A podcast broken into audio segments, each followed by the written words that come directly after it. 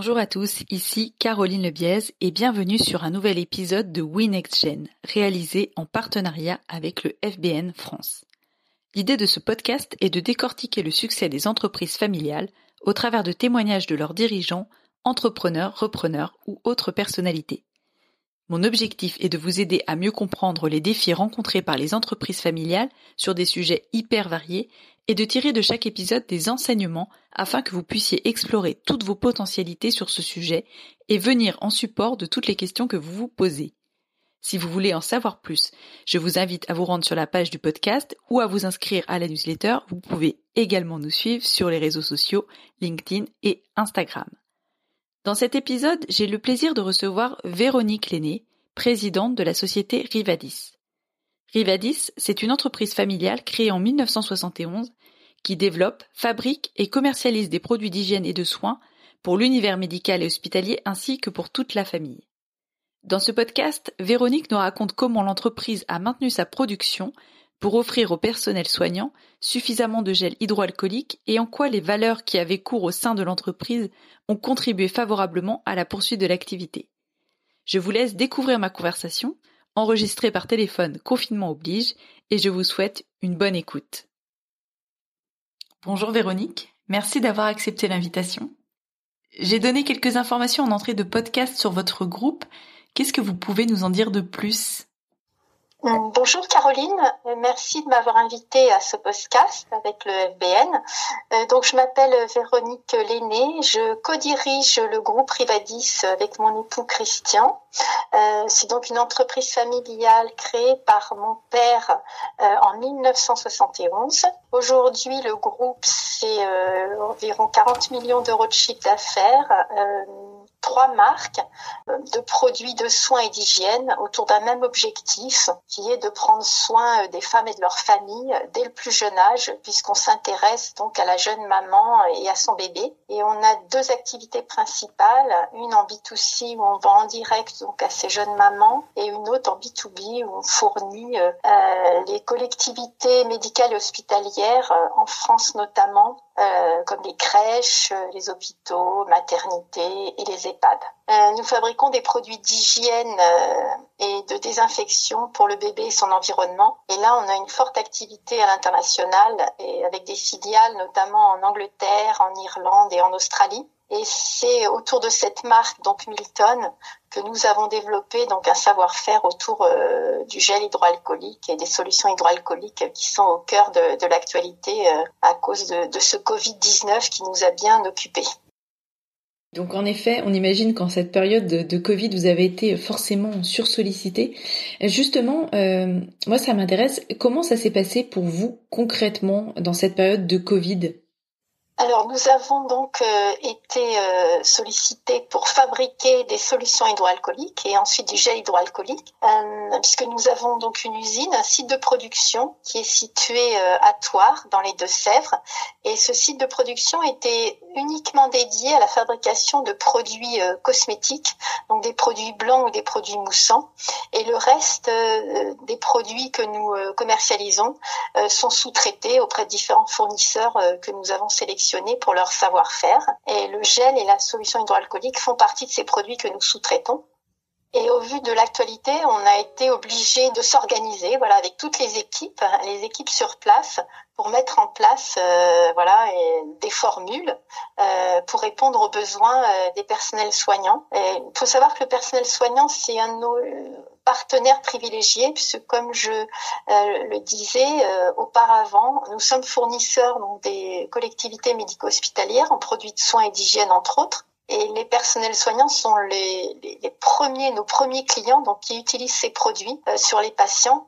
Et donc pour nous, ça redonnait encore plus de sens. C'était évident de, de, pouvoir être à leur côté pour fournir euh, des savons, euh, ces produits désinfectants donc comme des gels hydroalcooliques, et puis aussi des crèmes mains, euh, parce que quand on se désinfecte, on se lave plusieurs fois par jour les mains, mais on, peut avoir euh, euh, des mains un petit peu abîmées. Et puis avec le port du masque aussi, puisque le port du masque était obligatoire, bah, ça peut créer des irritations sur le visage. Donc on a aussi fourni des, des produits hydratants, des crèmes hydratantes pour le visage. Et donc on a fait des dons de ces produits-là euh, pour le personnel soignant. dans des collectivités, je dire en proximité avec nos localisations, que ce soit autour de Nantes ou autour de, de Toire en fait. Cette période de Covid, elle a été très forte, que ce soit en termes d'émotion ou de mobilisation.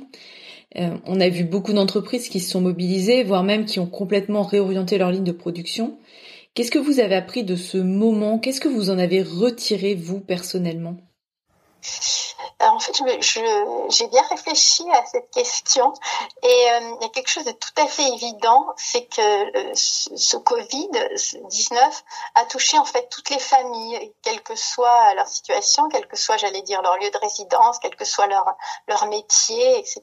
Donc on était tous euh, égaux, puisqu'on a tous été très très sensibilisés, puisque dans une famille, par définition, il y a toutes les générations, donc des jeunes et puis des moins jeunes, qui étaient aussi les plus fragiles et on s'est tous retrouvés euh, euh, ben, sur les sites, sur le site industriel, à discuter avec des gens qui avaient euh, des parents très fragiles et qui n'avaient pas vu. Voilà, ça fait partager beaucoup d'émotions, beaucoup plus d'émotions parce qu'on a tous été privés de liens, de proximité avec nos proches et, euh, et, donc, ça permettait aussi de, relier d'autres liens avec euh, avec d'autres personnes. Mais enfin, on a partagé tous, voilà, on a partagé tout ça. Et je crois que c'était la première fois euh, qu'on a, comment dirais-je, autant d'intimité, mais en tous les cas cette proximité pour parler de nos parents, pour parler de, la fragilité de, de ce qu'on aime en fait à l'intérieur de l'entreprise, alors qu'on le fait pas de façon naturelle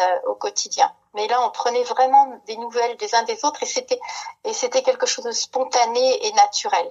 Est-ce qu'il y a des valeurs fondamentales que vous avez absolument euh, tenu à mettre en avant dans votre entreprise et euh, également entre membres euh, de la famille, responsables, dirigeants de, de, de l'entreprise Rivadis alors, on avait fait un travail sur les valeurs avec les collaborateurs il y a déjà trois ans maintenant. Donc, euh, mais celle qui m'a le plus, euh, j'allais dire, menée pendant pendant ces, ces trois mois ou ces deux mois et demi, c'est vraiment l'authenticité en fait, authenticité et cohérence, parce que je crois qu'on peut pas vivre dans ces moments de crise au contact avec ses collaborateurs et échanger et voir les, les emmener dans des projets si on n'est pas cohérent dans son attitude, dans ses propos, et si on n'est pas authentique en fait. Voilà, on a tous eu envie de maintenir l'activité de l'entreprise, et le fait d'être aux côtés du personnel soignant, ça a aussi renforcé le sens. Voilà, c'était cohérent avec tout ce qu'on on, avait comme valeur et qu'on avait envie de